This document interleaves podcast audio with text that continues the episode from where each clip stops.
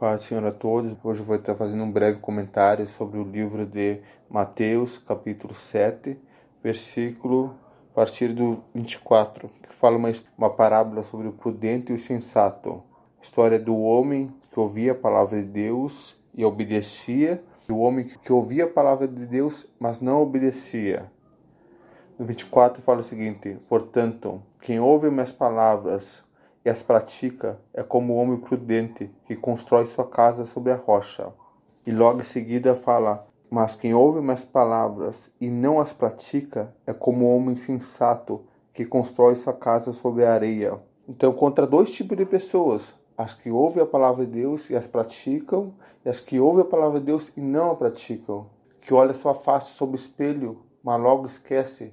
Assim somos nós, quando apenas ouvimos Deus nos chama não apenas para sermos ouvintes da Sua palavra, mas praticantes, porque ouvindo a palavra de Deus e obedecendo, vamos ser guiados por Ele.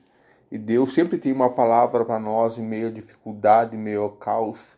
Muitas vezes são palavras de confiança, muitas vezes é palavras de fé. A dificuldade vem para as duas pessoas, só porque aquela que não pratica, ela ouve a palavra de Deus e quando vem a dificuldade, Deus manda confiar, Deus manda ter fé e ela não pratica, acaba desanimando, desistindo da caminhada, porque ouviu a palavra de Deus, mas não a praticou. E Deus nos chama para praticar sua palavra. Essa parábola nos dá um ensinamento que se queremos nos manter firme no dia da tribulação, devemos praticar sua palavra, porque a dificuldade ela vem para todo mundo, para quem é cristão, para quem não é cristão diferença está para aquele que pratica. Que vem a dificuldade, a pessoa vai se manter firme. A palavra de Deus fala que o Senhor, nosso Deus, ele guia nossos caminhos, ele conduz a nossa história. A palavra de Deus fala, nos ensina, fala lá no livro de Provérbios: entrega teus caminhos ao Senhor, confia nele e ele agirá. Entregar é um ato. Devemos entregar nossa vida para Jesus e confiar nele Aí, a partir desse momento, desse ato de confiar e entregar, que ele vai começar a agir na nossa vida, entregar a nossa vida para ele e confiar.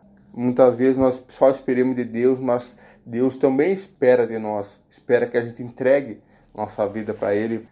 Deus quer que a gente seja dependente dele em todos os momentos, porque acima de tudo Deus sabe o amanhã, Deus sabe as nossas dificuldades, Antes da palavra chegar à nossa boca, Deus já sabe o que, a gente vai falar, que sabe todas as coisas, sabe do amanhã, sabe do nosso deitar, nosso levantar. Devemos aprender a confiar nele, porque acima de tudo ele tem melhor para nossa vida. E a partir do momento que nós confiamos, ele começa a trabalhar e agir na nossa vida. Amém?